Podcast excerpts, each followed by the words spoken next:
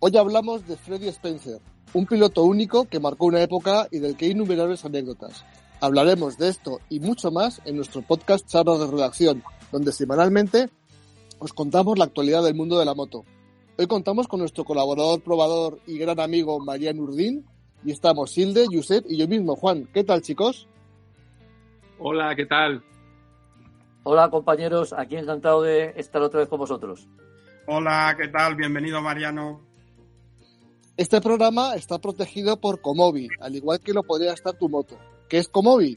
El localizador GPS referencia en España, que cuenta con dos tipos de alarmas, telemetría y registro de rutas y un servicio incluido gratis para todos los usuarios de asistencia en caso de accidente de moto. Si quieres disfrutar de tu pasión, usa Comobi. Bueno, pues como os decía hoy, hablaremos de Spencer y también de dos nuevas motos deportivas que llegarán con filosofías bien diferentes. La Kawasaki ZX4R y la Honda CBR 750R. ¡Arrancamos!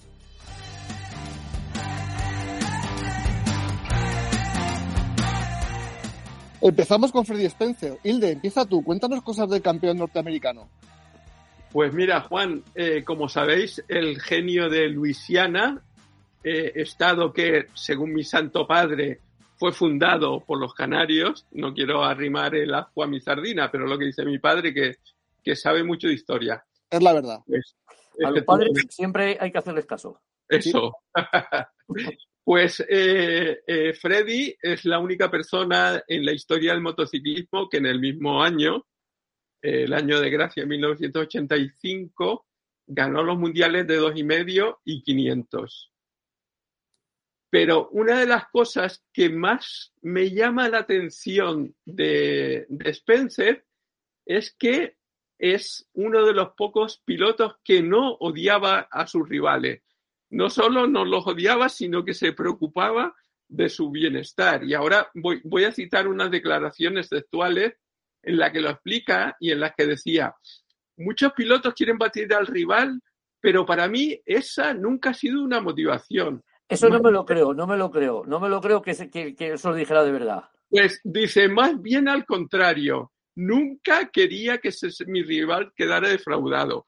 Y te lo quería preguntar a ti, Mariano, tú eh, como piloto, porque el que es piloto, piloto siempre será, ¿tú crees que si Freddy hubiera tenido, digamos, la picaresca, entre comillas, de un Rossi o un Márquez, habría sido más grande todavía? Yo, mira, creo que Freddy era más pillo y más pícaro que Rossi y que Márquez y que, y que Robert juntos. El tío iba con carita de bueno y parecía que nunca había roto un plato, pero en realidad era un zorro gris, ya te lo digo yo. En, entonces, eh, o sea, ¿tú, ¿tú, crees que estaba mintiendo cuando el tío dice, nunca eh, quise batir, nunca tuve rivalidad con el eh, contrincante, eh, todo lo contrario, o sea, porque ya te digo, esto lo he visto en un vídeo, en un vídeo donde... Es que eso es precisamente una de las grandes virtudes de los grandes campeones, es ser muy mentiroso, o sea, muy hipócrita con sus rivales. Entonces, claro, el tío va de bueno, pero en realidad lo que quiere es eh, liquidarlos, o sea, es machacarlos. Entonces, Freddy, como Kenny, como, como Márquez, como Valentino, como todos los grandes campeones, como Mick Jaibo debía ser en su día también. O sea, lo que, lo que van, van de buenos chicos, pero en realidad lo que quieren es machacarlos. Yo creo que podríamos hacer, eh, Mariano, una comparación entre Robert y Spencer porque son como las dos caras de la misma moneda, ¿no? Eh, Robert era ya al final de su carrera, Spencer empezaba en el Mundial Robert era californiano. Eh, te, voy a, te, voy a, hacer un, una, un, inciso, porque es que he visto tu artículo claro, de, de Moto1, que por cierto, enhorabuena, muy buenos esos 10 detalles de, de, Spencer que has publicado hace muy poco. Y, y, te tengo que contar que, que en, en, los años, ya te digo, los años 80, 82, cuando, cuando salió Spencer, había un periodista que, eh, de, del motor que tristemente ya no está con nosotros, que todos le, le recordáis, que es Carlos Domínguez, que el tío era muy pro Roberts y entonces llegó en ese momento Spencer, ¿no? Y el tío hizo un artículo pues contando lo, lo, cómo era cómo era Robert, ¿no? De, de, pistolero, de tal, de fantasma y tal, y que el otro iba de, de niño bueno, que tenía una novia muy guapa de Luisiana, pero que era muy católica católico que no sabemos inclusive si le daría besos o más cosas a su novia, porque como era tan, tan miapilas y tan católico, pues eh, eh, eh, entonces le ponía como de, como de niño buenecito y tontito. Y este de buenecito y tontito tenía lo justo. De hecho, luego se casó con esa chica, se divorció y el divorcio le costó, le costó una fortuna. O sea que, que Entonces, yo me puse rápidamente a favor de Spencer. A mí me ha encantado este tío desde, desde la primera vez que tuve noticias de él. O sea, tú entre, entre Robert y Spencer elegiría, o sea, a ti te gusta más eh, Spencer. Hombre, yo era Spenceriano, aparte que es el, el, tío con más talento, hasta la llegada de Márquez, es el tío con más talento que yo creo que ha existido en el mundo de la moto. ¿eh? Bueno, también estaba Highwood y estos, estos que ya no les he conocido tanto, no les, no, no, no sé tanto de ellos, pero de, de Spencer, desde luego, me, yo era súper Spenceriano. Ajá. Y pues mira, eh, cuando estuve eh, investigando para este artículo, una de las cosas más interesantes que dice que Josep, como yo no sé de técnica, no me enteré muy bien, pero el tío dice que en el año 83, cuando ganó con la tricilíndrica a la tetracilíndrica de Yamaha Rovers, que en tres grandes premios, después de parar la moto, cuando la volvieron a arrancar para meterla en el camión, ya estaba gripada. Y estaba gripada porque por lo visto había no sé qué rodamientos que por el giro del cigüeñal se mantenían separados, no sé qué, pero que una vez que se paraba, dejaba de girar el cigüeñal o no sé qué, no sé qué rodamientos entraban en el, en el cigüeñal y la moto se gripaba.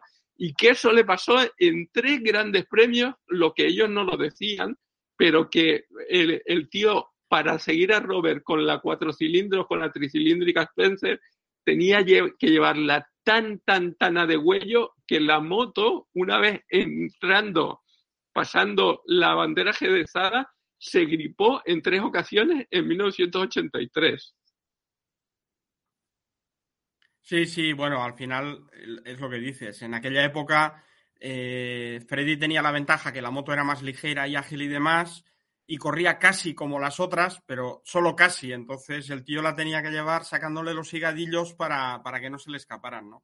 Esa es un poco la conclusión de esa anécdota. Pero, pero bueno, Josep, pero no, piensa que a lo mejor, hombre, es muy, es muy raro que justo en las tres ocasiones se rompiera justo al terminar la carrera. Yo creo que, que lo que le pasaba a ese motor, que, que quizá después del esfuerzo y de, llevarlo, como siempre decís, al límite, hombre, eh, me imagino que Roberts con el suyo de cuatro cilindros tampoco iría al relentí, o sea, también le forzaría. Entonces, lo que pasa es que una vez pasada la meta, una vez que paras el motor, lo mismo la temperatura que va ocasionando ya el sistema de refrigeración, la bomba de agua ya no mueve el agua, ya no se refrigera tanto el motor y lo mismo se sobrecalienta justo en ese momento porque ya deja de, de recibir aire y tal, y entonces se, se, gripa, pero no es que se le, si llega a durar dos vueltas más se lo hubiera roto. Yo creo que si dura dos vueltas más, la moto habría seguido funcionando. ¿No te parece, Josep? Sí, probablemente. Oye, Mariano, tú tienes anécdotas también, creo, ¿no? De, con Joder, Freddy no, de. Freddy es que podría, no, no, no voy a contarlas todas porque nos tiraríamos aquí hasta mañana. Pero, pero vamos, de, de Freddy tengo, sí, sí, sí. Es que como era mi, mi ídolo, o sea, me, me han pasado muchas cosas. Lo último, así para, para, para eh, he coincidido con él en dos ocasiones en presentaciones de las CBRs 1000 RR de última generación, en la de la última y la de la penúltima. Una en Portimao y la otra en, en, en Qatar, en el circuito de, de Los Ailes. Y en el circuito de Los Ailes él fue monitor y yo iba, claro, cuando vi que él era uno de los monitores, yo me pegué a él, o sea, como si, se, como si fuera una lapa. Y entonces iba de, de, rodando detrás de él y tal, que además en ese, en ese momento ya estaba Freddy, había, había vuelto un poco a su ser, o sea, porque hubo una época que estaba muy gordito, o sea, el, a, a, principios, o sea, hace 20 años, o a principios de los 2000, en el 2006, 2007, había engordado mucho, pero en esta última ocasión que el vi estaba bastante, bastante en forma y el tío, sí. Entonces íbamos, el tío me iba vigilando detrás. Y yo en la última, en la última tanda que hice con él, mi objetivo solo era uno, adelantarle en algún momento, para poder contar que había adelantado a Freddy Spencer. Y os tengo que decir que lo conseguí. y bueno, para, para, para, terminar, perdona, Josep, lo, que, lo, lo último que digo de, de Freddy que me pareció interesantísimo es que el tío decía, eh, Roberts quería comerme el tarro y siempre estaba con jueguitos mentales y tal. Y lo que no se daba cuenta es que yo toda mi vida he corrido con, cuando era niño, corría con tíos que eran mucho más mayores que yo y me decían, te voy a dar un, un cachetón si me dejas ganar, si no me dejas ganar, perdón. Y dice, y eso a mí me hizo muy fuerte y todos los jueguitos de Robert lo único que hacían era hacerme más fuerte, ¿no? Y usted, tú también tenías otra historia de contar de Freddy, ¿no?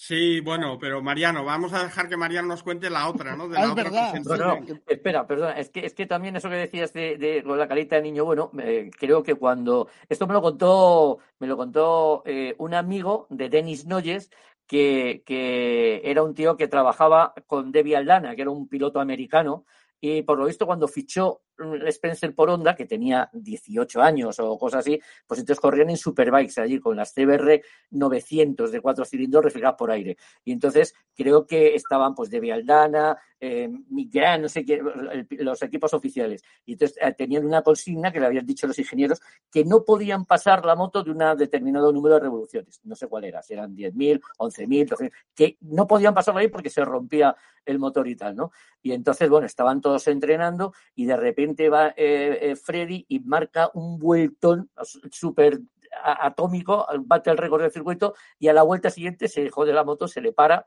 y nada, van a por él y tal, y el motor lo había, se había destrozado y tal.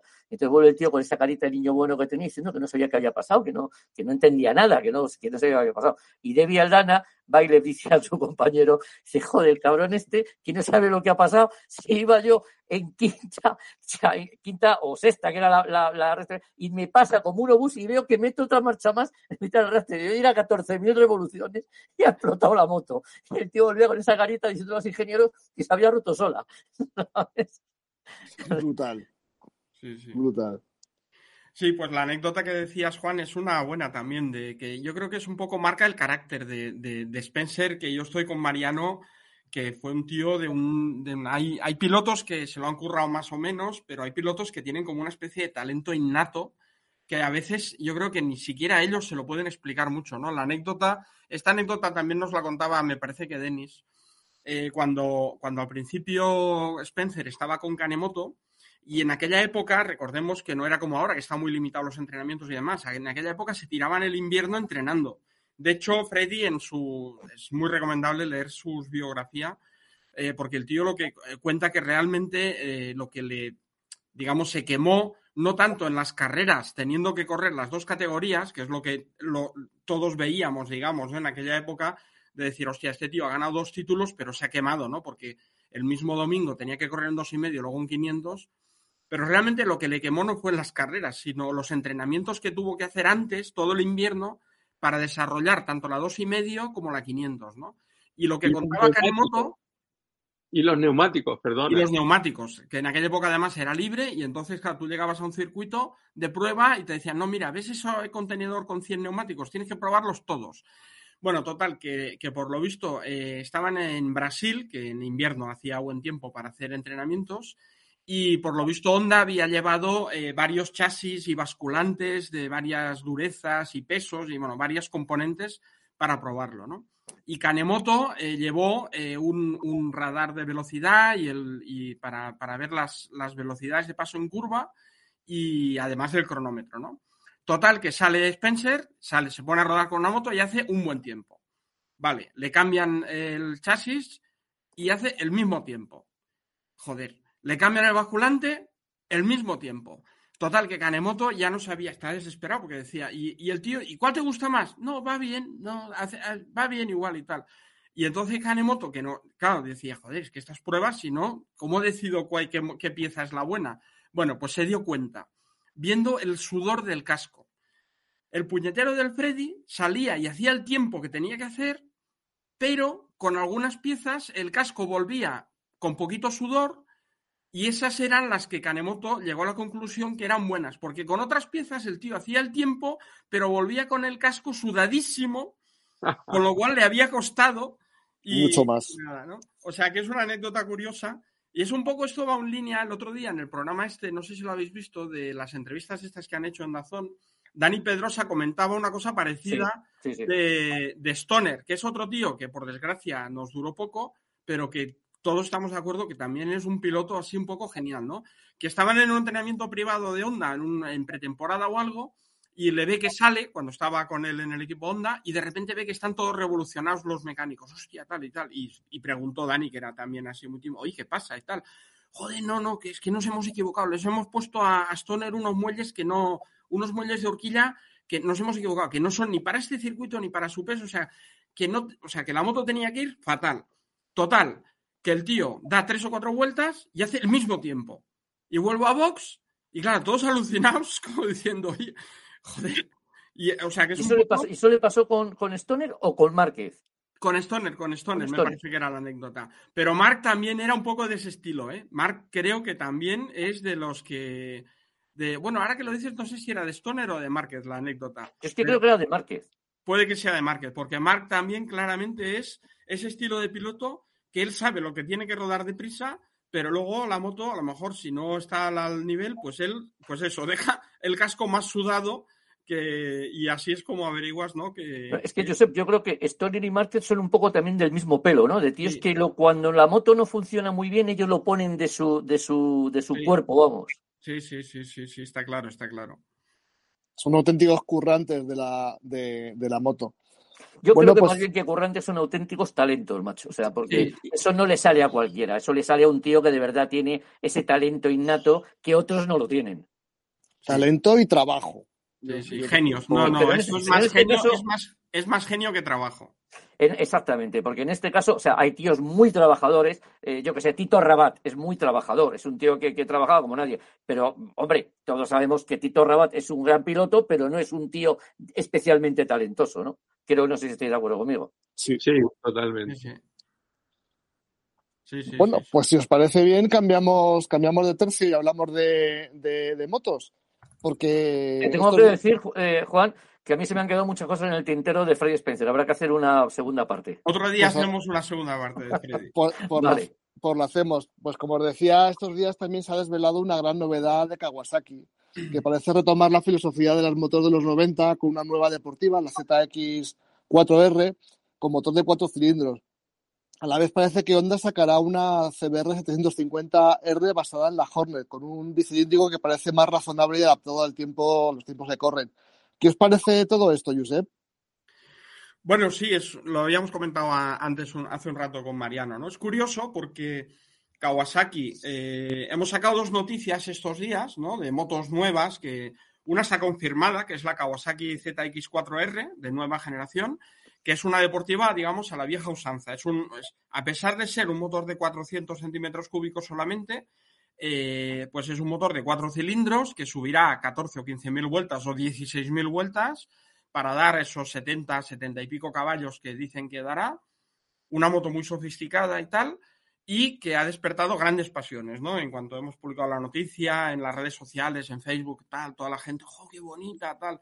Es una moto son motos que tuvimos en los años 90 y que la gente que no las tenía soñaba con ellas y que el que la tenía pues fardaba un montón, ¿no? A la vez, eh, Honda eh, no lo ha anunciado, pero tiene toda la pinta que eh, con la Hornet nueva va a sacar una, una CBR 7,5R basada en la Hornet, que como sabemos lleva un motor de dos cilindros, cosa que digamos que ha decepcionado ¿no? a los aficionados, los mismos que son grandes amantes de los motores de cuatro cilindros, de pequeña cilindrada y tal, dicen que, joder, que, la, la, Hornet está con carenado, esto ni es una CBR ni es nada, ¿no? Pero al final eh, es una moto que dará noventa y tantos caballos, como la Hornet, y que será relativamente ligera, que pasará la homologación Euro 5 y que a lo mejor al final, eh, pues sí, eh, es menos de ensueño, digamos, que la Kawasaki de cuatro cilindros. Inclusive será relativamente barata también. O sea, Claro, será más barata y será eh, más rápida, curiosamente, ¿no? Entonces, esto es un poco lo que, lo que quería yo comentar, ¿no? O debatir, ¿no? Con vosotros, que, que es verdad que a veces una cosa es lo que sueñas y otra cosa es lo que, lo que de verdad, lo, lo que de verdad es práctico, ¿no? O, o más, Sí, o lo que compras, Josep. O, lo que compras, exactamente. Esa, esa cagua me parece una maravilla para tenerla en el salón de tu casa, pero, hombre, yo aparte no eh, soy muy lento en moto, pero yo no sé si algún día me compraría una tetracilíndrica de 400 centímetros cúbicos. Como mucho sería una CB400 eh, clásica de los 70. También otro factor aquí importante es que una cosa es lo que sueñas y otra cosa es la realidad. Porque Mariano y yo hemos probado, ¿te acuerdas, Mariano? De algunas, Mariano más incluso, eh, de las 400 de cuatro cilindros que hubo en los años 90 y eran preciosas y era una gozada y tal, pero te ibas a dar una vuelta y a la vuelta, cuando volvías de la vuelta decías, vale, esto es muy bonito y tal, pero al final es una moto que la tienes que llevar por encima de 10.000 vueltas todo el rato y que incluso ahí mm, tienes, esas tenían 60, 70 caballos. O sea, que eran motos que no corrían. te sentabas luego en una 600, en una CBR 600 o en una... Sí, claro, pero es que, Josep, eso es lo que, te iba, lo que te iba a decir, que es que en esa época había 600 de 115 caballos, que ahora no las hay. Entonces, claro, yo soy un motorista apasionado y entonces a mí admiro lo que ha hecho Kawasaki con esa cuatro cilindros. Me encanta que exista esa moto, porque estoy harto de que todas sean bicilíndricas de 70 caballos y que los monten los motores en 15 módulos diferentes y que todos los motores sean los mismos. Me apetece que haya variedad de motores. Y esa moto va a ser pasional. Y esa moto la van a comprar motoristas que sientan pasión por las motos. Y evidentemente los que sientan menos pasión, pues se comprarán motos más lógicas y tal. Ahora todos son motores bicilíndricos paralelos, pues son baratos de fabricar, contaminan poco y cumplen las Euro 5 y las Euro 7 cuando salgan y las Euro narices. Y a mí lo que me gusta es que te montes una moto y te hierva un poco la sangre. Y desde luego las motos de ahora te hierven mucho menos la sangre que las de los años 90. Como tú te acuerdas, los años 90 probamos la VFR 400, que era un 4 en V a 90 grados, que era una pasada, la Kawasaki. Luego estaban también las 250 dos tiempos, que aquí disfrutamos poquísimo de ellas, pero los que tuvimos la fortuna de probar algunas, es que era una auténtica pasada el, ir a dar una vueltecita con una moto de esas y demás. Luego lo que pasa es que, claro, como tú bien decías antes, te montabas en una CBR o en una ZX6 o en una 600 de los de los años 90 y claro, es que eh, daban 115 caballos y, corrían mucho más. Pero la verdad es que me encanta que Kawasaki haya tomado esa decisión y, pueda, y pueda ofrecernos este tipo de moto. Sí, sí, sí, sí, estoy de acuerdo. Eso es verdad. Que, bueno, y es lo que digo, las reacciones en redes sociales y tal de una y otra moto te indican un poquito que la gente, las ganas que tiene, ¿no? Pero luego está también lo que dice el de luego veremos. Una cosa es donde pones la boca y, como dicen los americanos, ¿no? Los ingleses, y otra cosa es donde pones el dinero, ¿no? Sí. Sí, sí, sí. Hombre, eh, yo me acuerdo de la última, de la última prueba, una de las últimas que hemos que, he hecho, de las últimas presentaciones para Moto 1, que fuimos a la, a la presentación de la, de la Yamaha, de la, de la, de la Z, ¿cómo se llama? De la IZ7, esta, la que es la R7, la R7, de la R7. Joder, a mí ¿Qué quieres que te diga? ¿Una moto me gustó? Pues sí, sí, me saqué buena impresión de ella. Pero no es una moto apasionante ni en circuito. O sea, se defiende bien, te agrada. Pero claro, nada que ver con una R7, por ejemplo, ¿sabes? Claro. me encanta la pasión con la que habla Mariano. Es que me, es que me vuelve loco. Pero qué bien hablas, Mariano. Sí, sí. qué buenos amigos sois. Podrías ser un político, Mariano, porque te seguiríamos todos como al flautista de Amelín. Bueno, sí, sí, yo tipo la una cagua. Me voy a comprar una cagua ya. Me voy a comprar una Kawasaki ya. Es verdad que anda Tienes que pedirle a Kawasaki Mariano tu comisión. sí. Oye, voy a, tener, voy a nombrar representantes. Vais a pedirlo. Que yo pidiendo soy muy malo que es verdad que a Honda sí le gusta cuadrar mucho su gama de modelos, así como tiene la CB500R, la X la, y, la, y, la, y la básica Naked, pues como me imagino con la plataforma de la, de la Hornet, pues ahora hace lo mismo, pues tiene la Transa y ahora sacará con carenado deportiva con un precio superior, ¿no? Porque realmente la, la Hornet, el valor principal que tiene, uno de los principales que tiene, evidentemente es el precio. Incluso yo creo, Juan, que sacará Honda con ese motor una moto retro. Sí, una GB, una GB 750. Posiblemente. Pues, así, sacará una especie de Goldwing de superturismo con ese motor también. bueno, eh, sí, parecida ha tenido alguna, desde luego. Bueno, seguimos, seguimos, porque si no, se nos va a ir toda la, toda la mañana en hablar de estas cosas. Seguimos ya para acabar nuestro podcast de hoy. Eh, queríamos saber el consejo de la semana, Josep. Bueno, eh, la semana pasada nos saltamos el consejo. Veníamos varias semanas hablando de consejos de invierno, ¿no? Eh, seguimos en invierno porque hay, hay semanas que parece que, se le olvida a la meteorología lo del invierno, pero otras que no, que vuelve la lluvia y vuelve el frío. Entonces, una cosa que quería comentar, ya, ya que está Mariano también, eh, el debate, o sea, claramente en invierno hay que ir más abrigado, y hay dos formas de abrigarse, yo creo. O sea, el equipamiento por fuera tiene que ser bueno, eso está, es indudable. Pero aquí quería centrarlo el tiro en el equipamiento interior. La eh, equipación, la equipación. la equipación, perdón, la equipación. Eh, la cosa es, eh, ¿es mejor o, qué preferís? ¿Llevar prendas térmicas interiores o prendas calefactables? Es verdad que prendas calefactables eh, no hay mucha gente que tenga, por ejemplo, hay chaquetas y tal, pero no hay una oferta tan grande. Pero, por ejemplo, en los guantes sí, o sea, guantes calefactables sí. Pero en el resto del cuerpo, yo, mi apuesta personal, el día que hace mucho frío, que tienes que ir bien equipado, es prendas térmicas interiores, o sea, pantalón o, calzoncillos largos, vamos a decir así, y camiseta térmica mm, buena y gordita, y, en los guantes, guantes calefactables. ¿Vosotros qué, qué, cuál es vuestra apuesta? Yo también, sobre todo si la ropa térmica interior es transpirable, que no se te acumule sudor dentro porque entonces te pelas de frío. Sí, yo la pregunta es cuánto realmente dura eh, la carga de, un guante térmico, o sea, tres horas como mucho, ¿no? O sea, si, si vas viajando, eh, estás muerto. O... Bueno, muerto no, pero helado. Depende. Los hay, los hay que se conectan a la batería de la moto, los hay que se conectan a la batería de la moto y duran todo el rato, ¿no? Todos los que uso, la verdad que es con baterías y vienen a durar tres o cuatro horas. Sí, efectivamente, si, lo, si, si te tienes que ir de viaje con eso, lo tienes que dosificar, porque si lo dejas activado todo el rato mm, y al final es cuando hace más frío, mm, la has cagado. ¿Y hay varios niveles y notas la diferencia de un nivel a otro? Sí, sí. Yo, soy, motorista de los de antes, pues, pues, pues sois unas nenazas. Uy, bueno, hostia, nenazas. Digo, lo mismo, si nos oyen los de los de Ministerio de Igualdad. No, yo, yo, macho, para mí lo de los, los famosos guanteletes que llevan en, en, los manillares de los carteros de antes, eso es manoplas. Mano, de santo, las manoplas.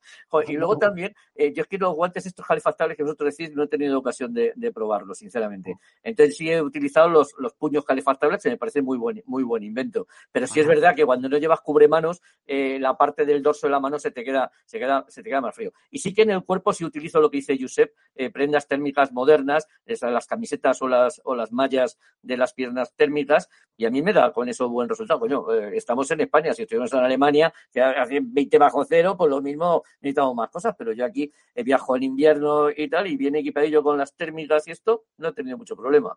O sea que tú, Mariano, apuestas, apuestas por eh, ropa térmica y luego puños calentables. Sí, sí, sí, para mí es suficiente. Ahora, no he probado los guantes estos que tú dices. Si algún día me los dejas, los pruebo y te digo mi opinión. Vale. Pero eso porque tú eres un machote, Mariano. de los de antes, macho, de la época de Franco, Madre mía, la que estás liando, pollito. Bueno, chicos, pues hasta aquí nuestro, nuestro podcast de la semana. No te olvides de proteger tu vida y tu moto con Comobi. Ellos se preocupan de tu seguridad y tú solamente de disfrutar de la moto. Recordad que podéis escribirnos a redacción moto1pro.com con todas vuestras dudas y consultas o dejarlas en los comentarios de iVoox o de las plataformas de podcast que utilicéis. Hasta la semana que viene y que paséis una buena semana. Hasta luego. Gracias Mariano, hasta la semana que viene a todos. Gracias a vosotros amigos, es un placer. Adiós chicos, adiós.